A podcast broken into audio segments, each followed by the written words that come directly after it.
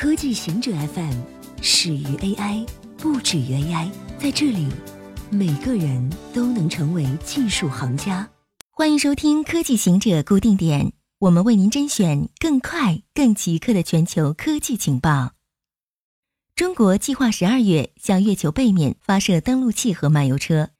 中国计划十二月向月球背面发射嫦娥四号登陆器和漫游车。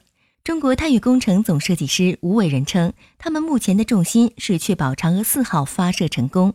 初步的发射日期是在十二月，发射载具将是长征三 B，发射地点是西昌卫星发射中心。嫦娥四号的登陆地点选在月球背面的大型陨石坑南极 Atacama 盆地。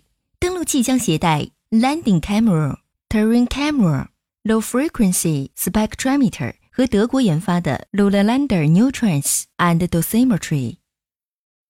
股东致函亚马逊 CEO，呼吁停售面部识别工具。亚马逊被发现正积极向美国警方提供名叫 Recognition 的面部识别服务。该服务能在单张照片中识别多达一百个人。警方可以使用移动应用向 Recognition 上传照片进行分析，实时跟踪疑犯。该服务目前被奥兰多警方和华盛顿县警方使用。美国公民自由联盟 （ACLU）、电子前哨基金会 （EFF） 以及数十个公民权利组织联合致函亚马逊 CEO 贝索斯 （Jeff Bezos），呼吁停止向政府机构销售面部识别服务。现在，一群股东也发出了相同的呼吁。在信中，股东表示。Recognition 也许有助于执法，但他们也担心它最终会被用于侵犯民权和人权。YouTube 屏蔽了 MIT 开放课程的所有视频。YouTube 被发现了屏蔽 MIT 开放课程和 Blender 基金会等账号的所有视频。尝试访问这些视频的用户会发现，视频显示在您的国家地区无法播放的错误信息，而这些视频显然属于可以自由访问的开放视频。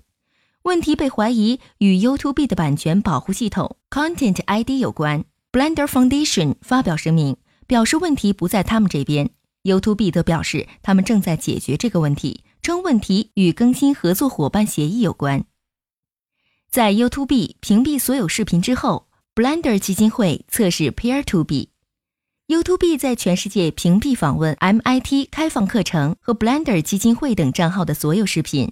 根据 Blender 基金会发布的双方交流信息，问题与 Google 想要商业化视频或给视频加上广告有关。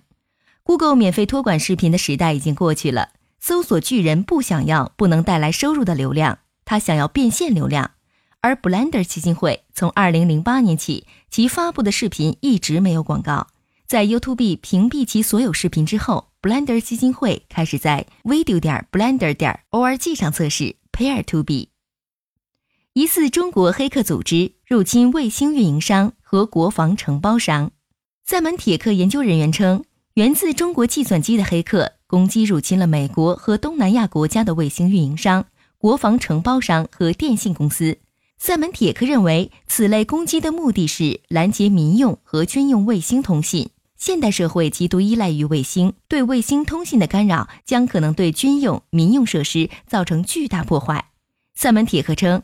他已经与 FBI、国土安全部、与亚洲的国防企业和安全公司分享了技术细节。